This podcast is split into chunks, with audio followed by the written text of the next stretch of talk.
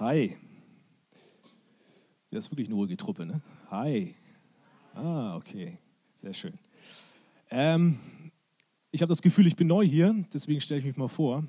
Ich bin äh, Joel und bin Teil des Jugendteams. Ähm, und äh, ja, ich sehe wirklich sehr, sehr viele neue Gesichter hier. Also, das ist cool, dass wir mal eine so durchgemixte Truppe sind. Und äh, ich darf, wie sehr, sehr häufig, irgendwie auf der Silvesterfreizeit den Start machen ähm, und darf die Einführung machen in das Thema der Freizeit, nämlich äh, der Heilige Geist. Also so, so ist quasi auch hier heute die Predigt betitelt. Und ich denke, häufig ist es so, dass wir uns sehr viel mit Gott dem Vater beschäftigen und dem Sohn, also Jesus. Aber schnell gerät irgendwie die dritte Person Gottes aus dem Fokus, nämlich der Heilige Geist. Wir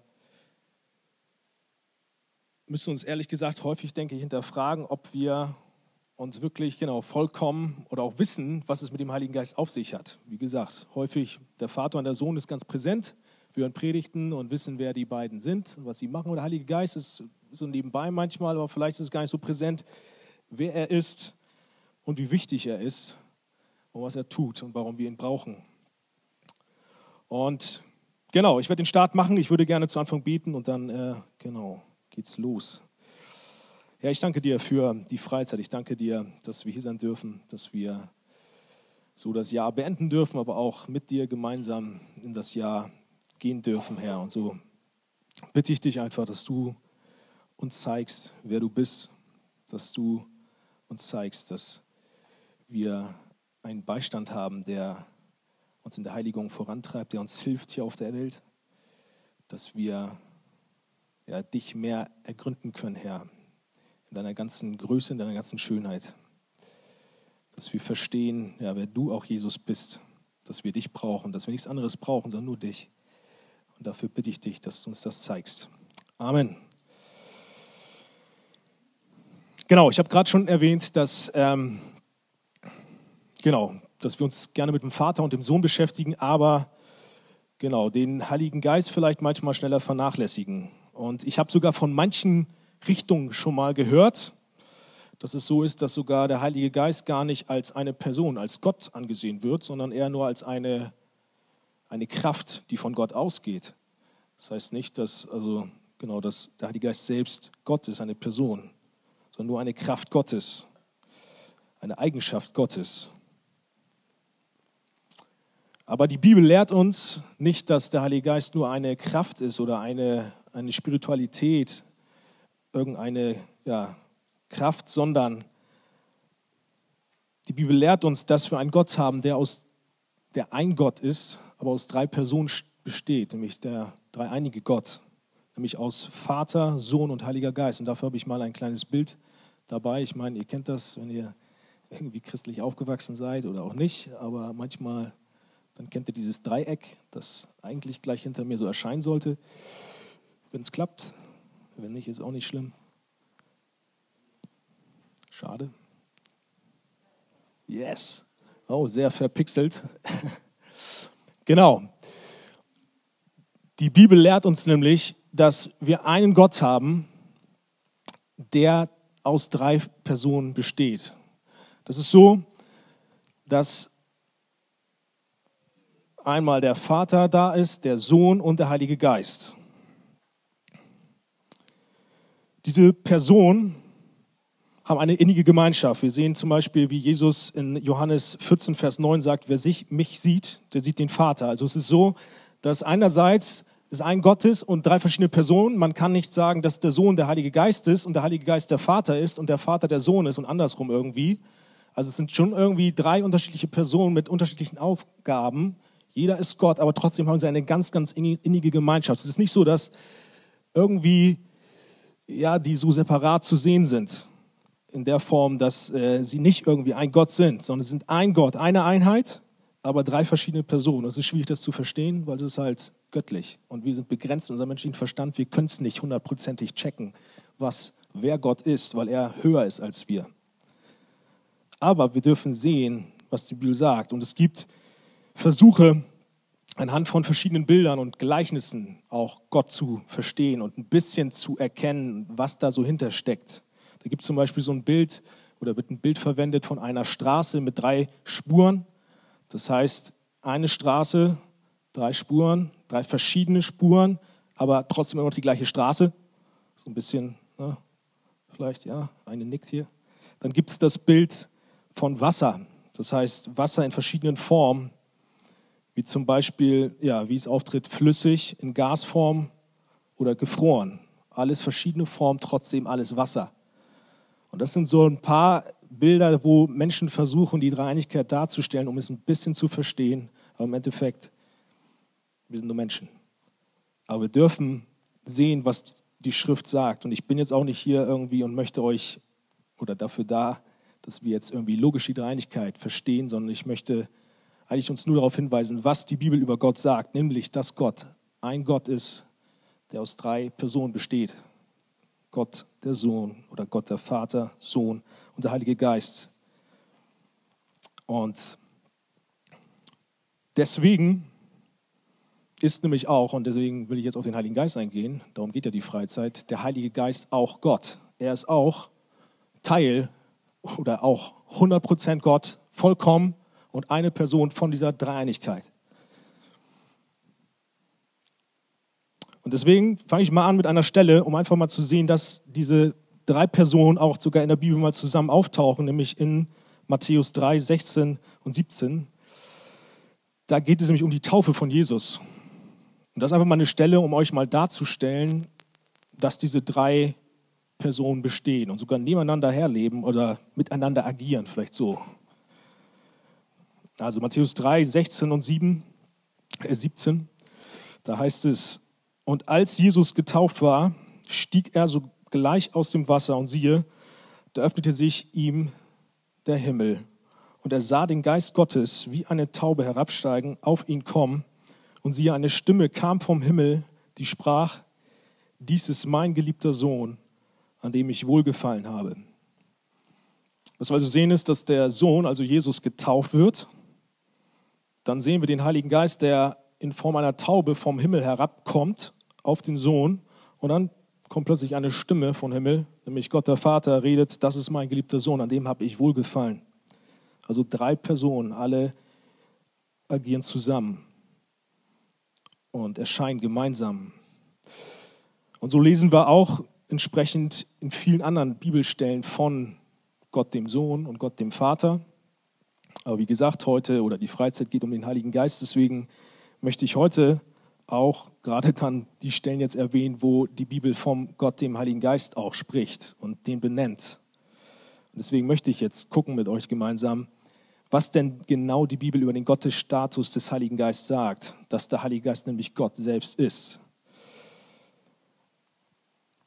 Es ist also auch nicht so, dass irgendwie eine Hierarchie herrscht, in dem irgendwie der Heilige Geist weniger Gott ist als der Sohn und der Sohn weniger Gott ist als der Vater oder so, sondern alle sind vollkommen Gott. Das lesen wir oder das wird zum Beispiel deutlich darin, wenn wir den Missionsbefehl sehen, in Matthäus 28, äh, Vers 19.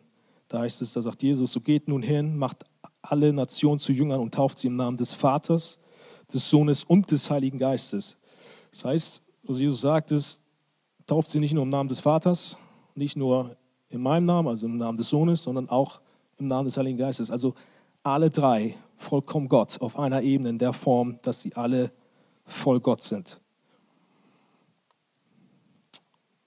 Weiter sehen wir in der Bibel auch, was sie vom Heiligen Geist sagt, dass er souverän ist und herrscht. Denn direkt nach der Taufe zum Beispiel, was wir gerade gelesen haben, da lesen wir, in Matthäus 4, Vers 1 zum Beispiel, dass der Heilige Geist direkt Jesus in die Wüste führt. Einfach mal eine Frage, die zum Nachdenken anregt. Wer als Gott selbst hätte die Autorität, den Sohn Gottes, den Retter, in die Wüste zu führen, dass Jesus sagt, okay, ich folge. Nur Gott selbst hat so eine Autorität, den Sohn Gottes zu führen. Vom Geist sagt Jesus in Johannes 3, Vers 8, dass er wie der Wind ist, also und der Wind weht, wie er will. Also das Handeln des Heiligen Geistes ist autoritär, er macht, was er will. Er steht über allem. Er verteilt, so heißt es auch in der Bibel, die Geistesgaben und beruft Männer und Frauen in den Dienst. Er wird auch Gott genannt, wie es in Apostelgeschichte 5, Verse 3 und 4 heißt. Da lesen wir von der Begebenheit mit Ananias und Sapphira, die gesündigt haben. Und Petrus geht dann zu Ananias und fragt ihn, warum hat denn der Satan dein Herz erfüllt, dass du den Heiligen Geist belogen hast? Und dann sagt er daraufhin sogar in diesem Kontext dann, nicht Menschen hast du belogen, sondern Gott hast du belogen. Auch hier wird ganz klar, dass Petrus den Heiligen Geist mit Gott eins stellt. Er betitelt den Heiligen Geist als Gott. In 2. Korinther 6, 16 wird der Heilige Geist als der lebendige Gott bezeichnet. Er wird sogar mit dem Jahwe des Alten Testaments gleichgestellt. Wir lesen in Lukas 1, Verse 68 bis 70 davon, dass Jahwe also ich bin der ich bin, der sich so nennt und so vorstellt, damals im Dornbusch Mose, dass er durch den Mund seiner Propheten gesprochen hat. Und dann lesen wir in 2. Petrus 1, 21, dass Petrus da schreibt und sagt, dass die Propheten alle durch den Heiligen Geist geredet haben. Das heißt, wenn wir auch da die beiden Stellen mal zusammenführen, in Lukas sagt er, Jahwe hat durch die Propheten gesprochen und Petrus sagt, hey, der Heilige Geist hat durch die Propheten gesprochen, ist Jahwe, also der Heilige Geist. Wir sehen also, ich will nur damit darstellen, ich will euch gar nicht einen Knoten in den Kopf bringen, sondern ich will nur sagen, der Heilige Geist ist Gott. Er trägt die Eigenschaften Gottes. Er ist ewig, wie es in Hebräer 9, 14 heißt. Er ist allgegenwärtig, Psalm 139, Vers 7. Er ist allwissend, 1. Korinther 2, 10 und 11. Er ist allmächtig, Lukas 1, 35. Die Werke des Heiligen Geistes bezeugen auch seine Göttlichkeit. Er ist auch Schöpfer. Das wird in Hiob 33, Vers 4 deutlich. Da ist nämlich ein Kumpel vom Hiob. Und er kommt zu Hiob und sagt, dass der Geist Gottes ihn gemacht hat, also Schöpfer ist. Der Heilige Geist ist auch an der Vorsehung voll beteiligt. Das lesen Apostelgeschichte 16, 6 und 7. Die Bibel wurde durch seine Eingebung geschrieben. 2. Petrus 1, 21. Also die Bibel ist überhaupt da, ist inspiriert vom Heiligen Geist. Der Heilige Geist schenkt die Wiedergeburt in den Menschen, 1. Korinther 15, 45. In Matthäus 1, 20 heißt es, dass Jesus oder sein menschlicher Körper, also von Jesus durch den Heiligen Geist gezeugt wurde. Der Heilige Geist salbte Jesus zu seinem Werk, also zu seinem Dienst überhaupt. Und die Wunder, die Jesus getan hat, die geschahen nur durch die Kraft des Heiligen Geistes. Matthäus 12, 38. Und dann geht es sogar so weit, dass, und, also dass durch den Heiligen Geist Jesus von den Toten auferweckt worden ist. Römer 8, 11. Jetzt habe ich einfach ganz viele Sachen euch irgendwie hinge, hingeschmissen.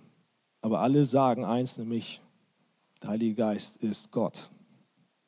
Vollkommen Gott. Das sagt das Alte Testament, das Neue Testament. Und weil der Heilige Geist ein Gott ist oder Gott ist und eine eigenständige Person ist, handelt er also auch nicht nur wie eine spirituelle Kraft oder wie eine ja, Kraft, die nur vom Vater irgendwie ausgeht, sondern er handelt auch wie eine Person. Er hat die Eigenschaften wie eine Person. Er lehrt, wie es in Johannes 14, 26 heißt, er legt Zeugnis ab, er betet, er kennt die Gedanken Gottes, also er gründet, er, er, er, er sinnt nach, er denkt wie eine Person, er ist interaktiv. Er verbietet bestimmte Handlungen, er spricht und er ist sogar betrübt, wenn ein Christ sündigt. Und deswegen haben wir auch nicht nur vor dem Sohn und vor dem Vater die Verantwortung, heilig zu leben, sondern auch vor dem Heiligen Geist. Er ist selbst Gott. Er ist betrübt, wenn wir sündigen. Er ist es, der in uns wohnt, sagt auch die Bibel. Unsere Körper sind Tempel des Heiligen Geistes. Davon lesen wir. In 1. Korinther 3,16 wisst ihr nicht, dass ihr Gottes Tempel seid und der Geist Gottes in euch wohnt? Wenn jemand den Tempel Gottes zerstört, den wird Gott zerstören. Denn der Tempel Gottes ist heilig, der seid ihr. Ist dir das bewusst, dass du der Tempel des Heiligen Geistes bist? Und ist dir bewusst, wer in dir lebt? Wie gehst du mit dem Tempel Gottes um? Heiligst du ihn?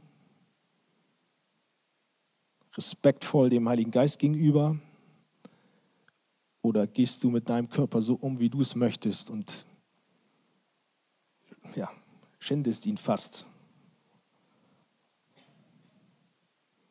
Das ist eine Frage, die ich mir stelle, die ich dir stellen möchte. Dann geht es weiter, nämlich die Frage jetzt auch so vom Heiligen Geist. Es ist zwar so, dass er vollkommen Gott ist, aber wir sehen halt trotzdem unterschiedliche Personen. Aber im Erlösungsplan, also innerhalb der Rollenverteilung zum Erlösungsplan für den Menschen, dass die Menschen gerettet werden, gibt es dann doch eine kleine Hierarchie, eine unterschiedliche Aufteilung in den Rollen. Es ist nämlich so, dass alles vom Vater ausgeht. Er ist es, der den Sohn gesandt hat in die Welt. Der Sohn Jesus stirbt am Kreuz, vergibt oder durch ihn ist die Rettung möglich. Und dann ist es so, dass der Sohn und der Vater gemeinsam den Geist in die Welt senden, der jetzt als Beistand dann hier am Wirken ist und, und uns unterstützt. Und der Heilige Geist tut den Willen vom Sohn und vom Vater. Das ist eine Rangfolge, die immer eingehalten wird im Erlösungsplan, in diesem Blick auf die Erlösung hin zum Menschen. Das heißt aber jetzt nicht, dass die Gottheitsfrage, wie gesagt, untergraben wird, dass jetzt irgendwie der Heilige Geist nicht oder weniger Gott ist. Nochmal, nein. Aber in diesem Handeln von Gott gibt es eine Hierarchie. Und jetzt habe ich so einen kleinen Mini-Rundumblick euch gebracht zum Heiligen Geist wer er ist, dass er eine eigenständige Person ist, dass er vollkommen Gott ist. Ich wiederhole mich. Aber jetzt ist die Frage, was tut denn der Heilige Geist überhaupt? Wozu ist der Heilige Geist überhaupt da? Was ist seine Aufgabe?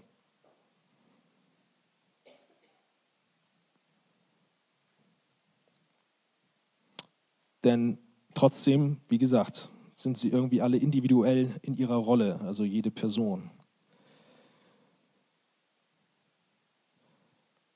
Und ich möchte jetzt nicht auf jede einzelne Sache, ich habe gerade ja ganz viele Sachen vorgelesen, was der Heilige Geist, was den Geist ausmacht. Und ich möchte jetzt nicht auf jeden einzelnen Punkt eingehen und damit wir dann hier noch bis um zwölf sitzen. Ich möchte deswegen eher allgemein darauf eingehen, was das Hauptanliegen des Heiligen Geistes ist.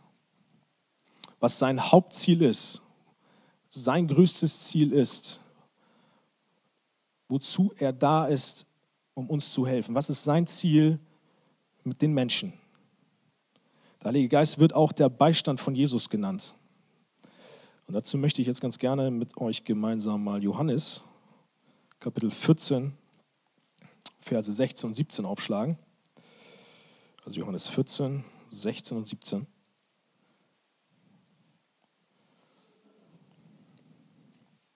Da heißt es nämlich, da sagt Jesus zu seinen Jüngern,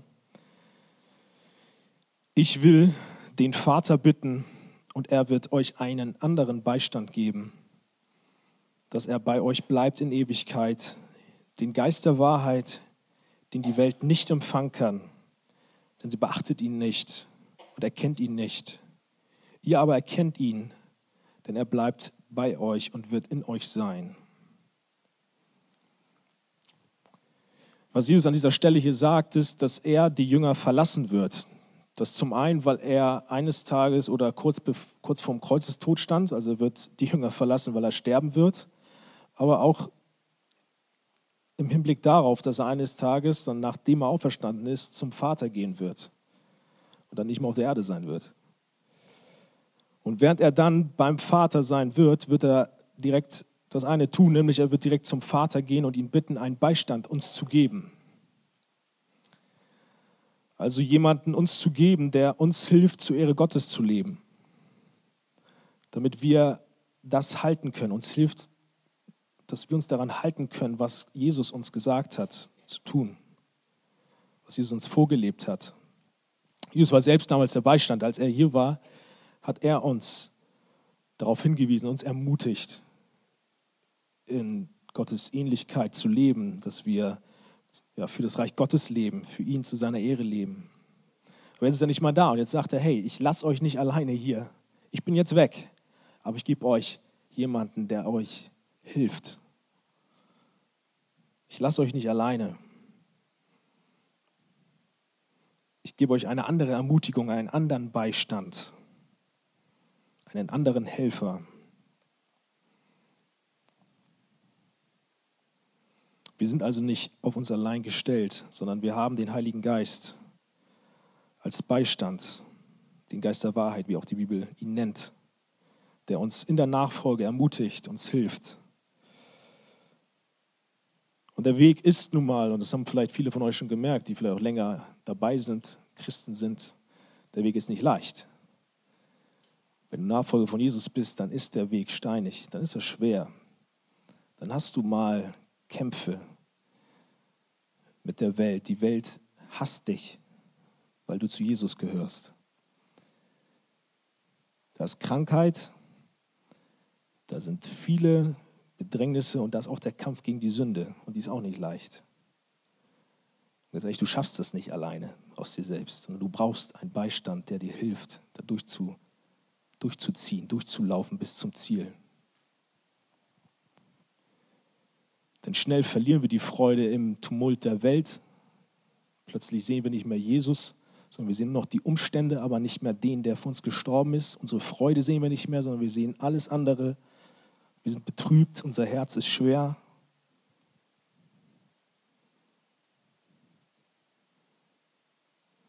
Und der Widerstand ist groß, er ist da. Aber wie auch der Widerstand da ist und groß aussieht, ist auch der Beistand da. Und er ist größer als jede Herausforderung oder Sünde. Denn der Beistand ist Gott selbst, der Heilige Geist. Er ist es, der uns beisteht, uns, uns unterstützt und alles gibt, was wir zur Heiligung und Nachfolge brauchen, damit wir bei Jesus bleiben und für ihn leben. Jesus sagt weiter in Johannes 14, Vers 26, der Beistand aber, der Heilige Geist, den der Vater senden wird in meinem Namen, der wird euch alles lernen und euch an alles erinnern, was ich euch gesagt habe. Wir sehen also, das Ziel des Geistes ist, uns das beizubringen oder immer wieder uns daran zu erinnern, was Jesus gesagt hat. Er lehrt uns und erinnert uns immer und immer wieder neu an das Evangelium. In Johannes 16, Vers 13, da heißt es, wenn aber jener, der Geist der Wahrheit, gekommen ist, wird er euch in die ganze Wahrheit leiten. Denn er wird nicht aus sich selbst reden, sondern was er hören wird, wird er reden und das Kommende wird er euch verkündigen. Er wird mich verherrlichen, das sagt Jesus, denn von meinen wird er nehmen und euch verkündigen. Der Heilige Geist wird nichts Neues erfinden, was es nicht schon irgendwie vor Ewigkeit her bestimmt war und aufgeschrieben worden ist in der Schrift, sondern er wird das wiederholen, was Christus schon getan hat und was Christus und der Vater gelehrt, gesagt hat und was quasi der Heilige Geist selbst schon ja, vor Grundlegung der Welt einfach oder was in der Schrift, was er selbst in der Schrift oder in die Schrift inspiriert hat. Er wird es immer und immer wieder lehren er wird das lehren, er wird die Wahrheit lehren. Er wird erklären, wer Gott ist. Er wird uns immer wieder das verkündigen mit das Evangelium. Er wird uns an die Wahrheit erinnern, warum wir hier sind. Und er wird uns daran erinnern, was noch kommen wird, was noch vor uns liegt. Sein Hauptziel ist also, Jesus Christus zu verherrlichen. Nichts anderes. Sein Ziel ist es, dass der Sohn Gottes erhoben wird und dass wir Jesus immer mehr erkennen und ihn immer und immer mehr anbeten. In Johannes 14, Vers 19 sagt Jesus noch eine kleine Weile, und das ist im Kontext, wo er auf den Heiligen Geist eingeht, noch eine kleine Weile sagt er da, und die Welt sieht mich nicht mehr, Ihr aber seht mich. Weil ich lebe, werdet ihr auch leben. Die Welt sieht Jesus nicht mehr und wir sehen ihn vielleicht physisch auch nicht mehr. Er ist nicht mehr hier. Sein Körper ist nicht hier und wir schauen in die Gesellschaft und da ist auch so jetzt keiner in der Welt, der zur Ehre Gottes leben möchte. Es interessiert die Welt gar nicht, für Gott zu leben. Es ist denen egal. Keiner sieht die Relevanz, überhaupt für Gott zu leben. Das Problem ist, weil sie Jesus nicht sehen.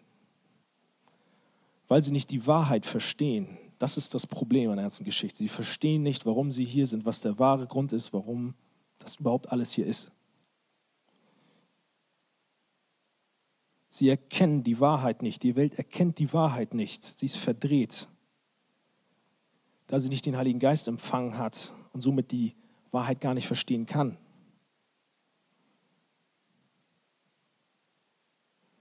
Die Welt läuft also quasi wie tot umher. Das ist einfach wie, ein, wie eine tote Hülle. Und die Menschen sehen nicht wirklich, was Sache ist.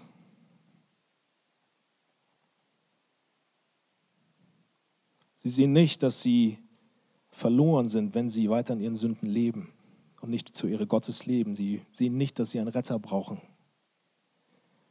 Aber wir Christen dürfen Jesus sehen, auch wenn er physisch nicht mehr hier ist. Wir dürfen ihn sehen, weil der Heilige Geist in uns lebt. Wir sehen Jesus in unserem geistlichen Auge und wir verstehen Gottes Wort. Wir verstehen, was die Wahrheit ist. Wir verstehen, dass wir einen Retter brauchen. Wir verstehen, dass wir einen Retter auch haben. Wir verstehen durch den Heiligen Geist, dass wir, wenn wir Jesus nicht haben, ewig verloren sind. Wir brauchen Vergebung, das verstehen wir tief in unserem Herzen. Wir zerbrechen vor Gott. Das zeigt uns der Heilige Geist. Er zeigt uns die Wahrheit auf. Und wir dürfen die Wahrheit erkennen. Wir dürfen Jesus sehen. Das ist auch eine, das ist ein Privileg. Und vielleicht bist du sogar hier und du kommst immer wieder in die Gemeinde, bist immer wieder da. Du hörst immer wieder von Jesus, dass du ihn brauchst. Jeden Samstag, Sonntag. Und du fühlst dich immer wieder auch angesprochen, kann auch sein. Und immer wieder fehlt aber dieser letzte Schritt irgendwie. Du verlässt immer wieder die Versammlung mit schweren Herzen, die Gemeinde, ohne doch irgendwie zu Jesus gekommen zu sein. Und heute will ich dir sagen, dass du darauf eingehen darfst. Dass der Heilige Geist am Wirken ist und dich zur Buße leiten möchte. Er möchte die Wahrheit zeigen, er möchte Jesus zeigen. Der Heilige Geist ist dabei, die Wahrheit dir zu lehren. Er möchte, dass du Jesus siehst. Es kann auch sein, dass es mit Sünden der Fall ist und du kommst immer wieder in die Gemeinde.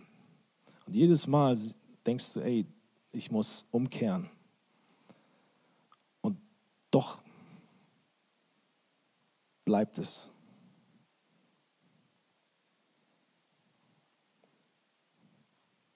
Aber dann möchte ich dir auch sagen, hier, verstocke nicht dein Herz, sondern geh darauf ein, der Heilige Geist zeigt dir, dass du für die Wahrheit leben sollst. Er möchte dir beibringen und lehren, für die Wahrheit zu leben, von Sünde loszulassen. Und nochmal, vielleicht bist du hier und du bist der Schöpf vom Alltag, das Leben spielt verrückt, du blickst auf das Jahr 2019 zurück und denkst, meint es Gott wirklich gut mit mir? Liebt er mich? Ich sehe so viel Zerbruch und Schmerz, Beziehungen gehen kaputt im letzten Jahr. Krankheit ist da und du hast vielleicht Ziele nicht erreicht und vieles andere ist passiert, was dir nicht passt. Wo dein Herz schwer ist. Dann kommt auch der Heilige Geist mit der Wahrheit zu dir und erinnert dich an die Wahrheit, erinnert dich und mich daran, dass Gott dich so sehr liebt, dass er dich so sehr liebt, dass er seinen eigenen Sohn auf die Welt gesandt hat und ihn für dich sterben ließ, damit du an ihn glauben kannst und nicht verloren gehst, sondern damit du ewiges Leben hast. So sehr liebt Gott dich. Das sagte der Heilige Geist auch. Gott meint es gut mit uns, da er sein Kostbarstes, nämlich seinen Sohn, für dich und für mich gegeben hat. Und das ist der größte Beweis, dass Gott es immer gut mit dir meint. Und durch den Heiligen Geist können wir diese Wahrheit verstehen, dass Gott dich und mich liebt. Wir dürfen ruhig in Christus sein. Wir dürfen auf den schauen, wir dürfen den sehen, der zu uns sagt, in der Welt habt ihr Bedrängnis, aber seid getrost, ich habe die Welt überwunden.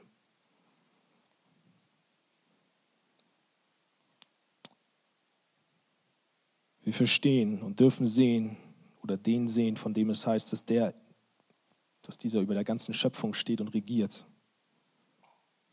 Wir dürfen den sehen, durch den alles entstanden ist und vor dem alles enden wird. Wir dürfen den sehen, der regiert und auf dem Thron sitzt und auch deine Sorgen in der Hand hält. Wir dürfen den sehen, von dem es heißt, dass er unsere Krankheit getragen hat. Und wir dürfen den sehen, der halt den Thron verlassen hat, um für dich und mich sich am Kreuz hinrichten zu lassen und uns von Sünde zu retten. Den dürfen wir sehen und das ist, das zeigt uns oder das ist der Heilige Geist, der das uns zeigt, diese Wahrheit. Wir dürfen sehen und vertrauen, dass eines Tages auch dieser Retter kommen wird, wiederkommen wird und uns zu sich holt. Wir dürfen darauf vertrauen, dass er uns in Freude im Empfang nehmen wird.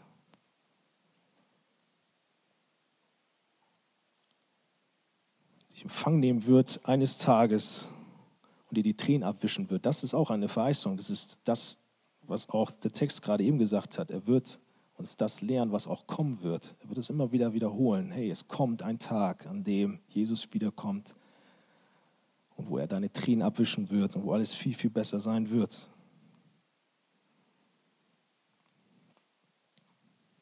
Das bewirkt der Heilige Geist in dir. Du siehst Jesus immer und immer mehr. Du siehst seine Schönheit, du siehst dass er der größte Schatz ist, den du jemals vorstellen kannst und er wird immer sichtbarer für dich. Und wir lassen durch diese Erkenntnis und dieses Verständnis, wer Jesus ist, immer mehr von Sünde ab und wollen Jesus zu Jesu Ehre leben. Wie es in Ezekiel 36, 27 heißt, Vers 27 heißt, er sagt Gott, ja, ich will meinen Geist in euer Inneres geben und werde bewirken, dass ihr in meinen Satzungen wandelt und meine Rechtsbestimmungen befolgt und tut. Weil der Geist in uns lebt, wollen wir für Gott leben, weil wir ihn lieben, weil wir mehr erkennen, wie gesagt, was die Wahrheit ist. Der Geist hat also das Ziel, Jesus größer zu machen und nicht sich nach unseren Bedürfnissen irgendwie zu orientieren. Also in weltlicher Hinsicht, dass er irgendwie uns was schenken möchte, damit wir uns weltlich gesehen gut fühlen sondern er gibt uns genau das, was wir am dringendsten nötig haben, nämlich Jesus selbst. Der Heilige Geist stärkt und erbaut uns mit der Wahrheit und er hämmert diese Wahrheit uns immer und immer wieder ein. Und er ordnet auch entsprechend zu unserer Erbauung für diese Nachfolge uns dann Geistesgaben zu, von denen wir dann auch in den nächsten Tagen hören werden. Aber alles, um den einzuverherrlichen, nämlich Jesus Christus. Und so denke ich, ist es immer wichtig zu prüfen auch, wie es um uns steht, wie wir auch das Wirken von dem Heiligen Geist und sein Ziel verstehen, beziehungsweise auch vielleicht verstehen wollen. Denn es kann mal schnell passieren, auch in Gemeinden, dass nicht mehr das wahre Ziel, nämlich die Verherrlichung Jesus, im Vordergrund steht und so das Wirken vom Heiligen Geist falsch verstanden wird. Es ist nämlich so, dass plötzlich die Menschen den Gottesdienst besuchen, nur noch einmal ein schönes Gefühl zu haben, nur noch in irgendwelchen übernatürlichen Ekstasen zu fallen, aber nicht mehr in die, die gehen nicht mehr in die Gemeinde, um den zu sehen und mehr zu erkennen, der für sie am Kreuz gestorben ist.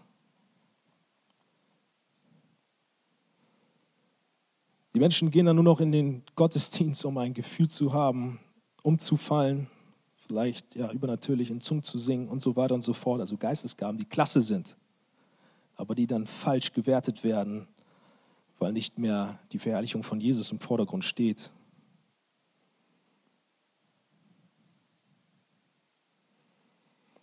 Andererseits kann es auch dann da die Gefahr bestehen, dass wir von der anderen Seite runterfallen und sagen, hey, ich verleugne so total dann das Wirken des Heiligen Geistes, was auch falsch ist weil nun mal die Bibel davon spricht, dass es Geistesgaben gibt, die klasse sind, wie gesagt, wenn sie zur Verherrlichung von Jesus eingesetzt werden. Gott schenkt sie zum Segen und zur Erbauung. Und da wäre es schade, wenn wir die dann plötzlich irgendwie über, also plötzlich schlecht darstellen würden. Dann bestimmt nämlich plötzlich die Sorge in der Gemeinde, dass wir anfangen, die Gaben des Geistes zu missbrauchen und ein falsches Extrem fallen. Anstelle dann zu versuchen, die Geistesgaben biblisch zu sehen und da biblisch heranzugeben. Und dann meinen wir lieber das ganze Thema darum und, und weichen dieser ganzen Thematik aus. Ist auch falsch. Und deswegen ist es, wenn wir das Ziel vom Heiligen Geist verstehen, dass Jesus Christus verherrlicht werden soll, dann können wir auch ganz entspannt uns mit Geistesgaben zum Beispiel auseinandersetzen. Wenn wir als Ziel haben Jesus Christus und seine Verherrlichung. Und deswegen möchte ich uns ermutigen, dass wir auf dieser Freizeit einfach auch da in dieser Richtung uns ja, danach ausstrecken, mehr offen zu sein auch für das, was ja, wer der Heilige Geist ist, was er an Gaben uns gegeben hat. Dass es nichts Schlechtes ist, sondern was Gutes ist, dass wir uns nicht irgendwie verkeilen davor, sondern dass wir offen sind. Dass wir Gott danken für den Beistand, dass er uns ihn geschenkt hat, dass der Heilige Geist da ist und dass er bei uns ist, uns hilft, Jesus zu erkennen und ihn mehr und mehr in dieser verdrehten Welt zu verherrlichen. Und das ist, das ist das Ziel. Deswegen würde ich uns ermutigen, dass wir jetzt aufstehen, dass wir Gott anbeten, dass wir uns frei fühlen auch im Lobpreis, uns nicht ja, irgendwie verstellen. Ja, lasst mich beten, steht gerne auf. Ipo, komm nach vorne. Und dann lasst uns Gott anbeten. Herr, ich danke dir für den Abend. Ich danke dir für dein Wort. Ich danke dir für die Wahrheit, die wir erkennen dürfen, weil du, Heiliger Geist, hier bist und uns diese Wahrheit zeigst, wer nämlich Gott ist, was wir für ein Problem haben, aber dass wir eine Lösung haben, nämlich Jesus. Und so bitte ich dich, dass du uns immer mehr hilfst, dass wir heiliger werden, dass wir noch näher zu Jesus kommen, dass wir noch mehr den Sohn Gottes verherrlichen und ihn anbeten, Herr. Dafür bitte ich dich. Amen.